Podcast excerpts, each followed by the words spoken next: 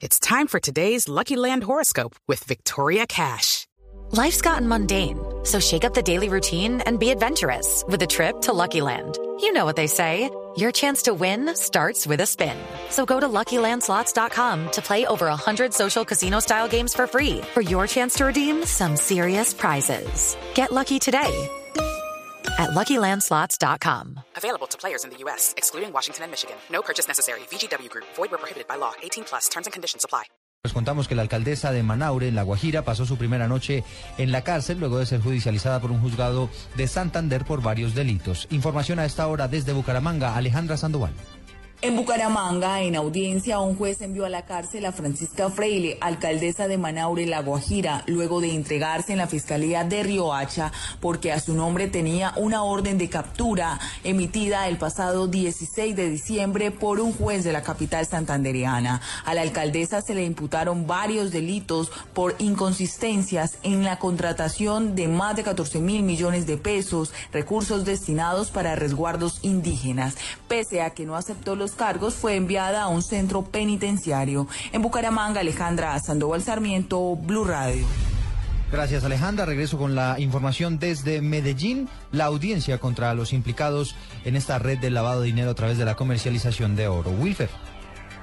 Así es, Eduardo. A esta hora todo está preparado para el inicio de las audiencias preliminares contra 19 de las 26 personas entre directivos, empleados de la multinacional Goldex, quienes según las autoridades han lavado divisas por más de 2,3 billones de pesos bajo la modalidad de exportación de oro.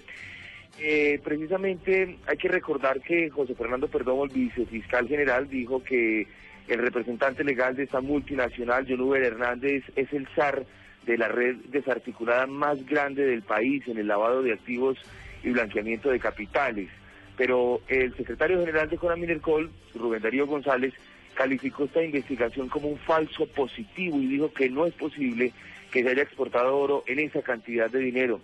Además, espera, dice que la justicia aclare los hechos con relación a lo ocurrido en las últimas horas desde este piso número 18, donde se realiza la audiencia. Familiares de las personas implicadas en este caso ingresan al Palacio de Justicia. Nosotros, los medios, aún seguimos a la espera de que nos abran las puertas.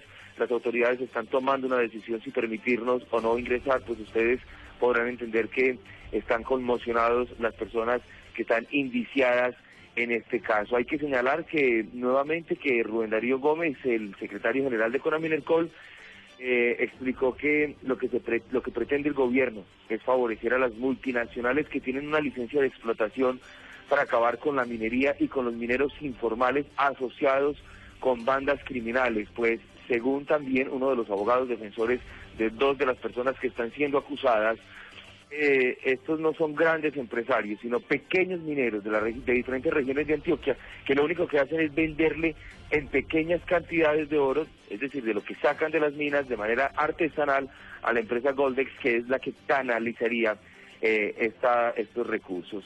La Fiscalía, recordemos, hoy imputará cargos por los delitos de concierto para delinquir, lavado de activos, fraude procesal y, y falsedad.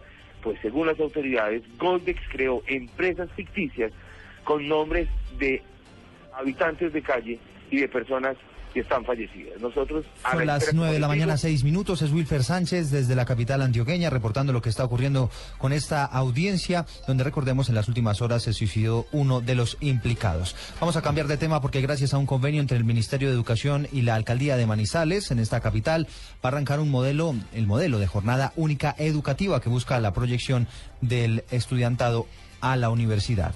José Fernando Berrío.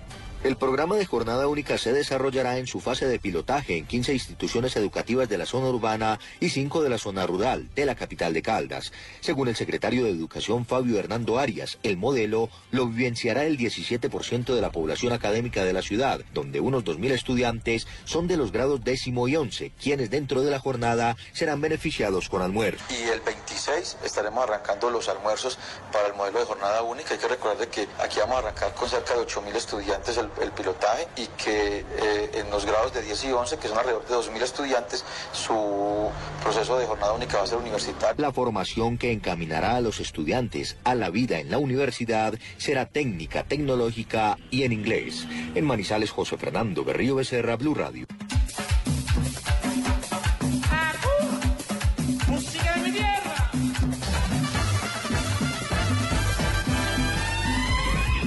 9 de la mañana, 8 minutos. Barranquilla fue declarada en estado carnavalero y dicen ellos zona libre de chikungunya mientras avanzan las celebraciones.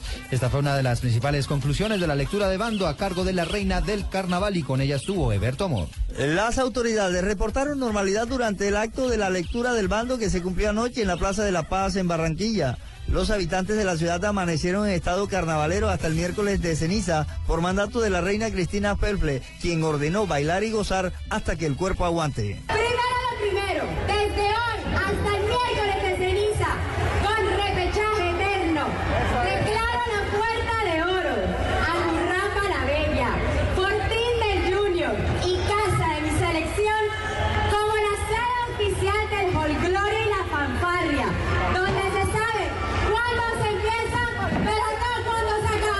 La reina dijo que por tratarse de una fiesta tradicional en la que el derecho a la vida es lo más importante durante la temporada de carnaval, no habrá paso al chikungunya. En Barranquilla, Eberto Amor Beltrán, Blue Radio.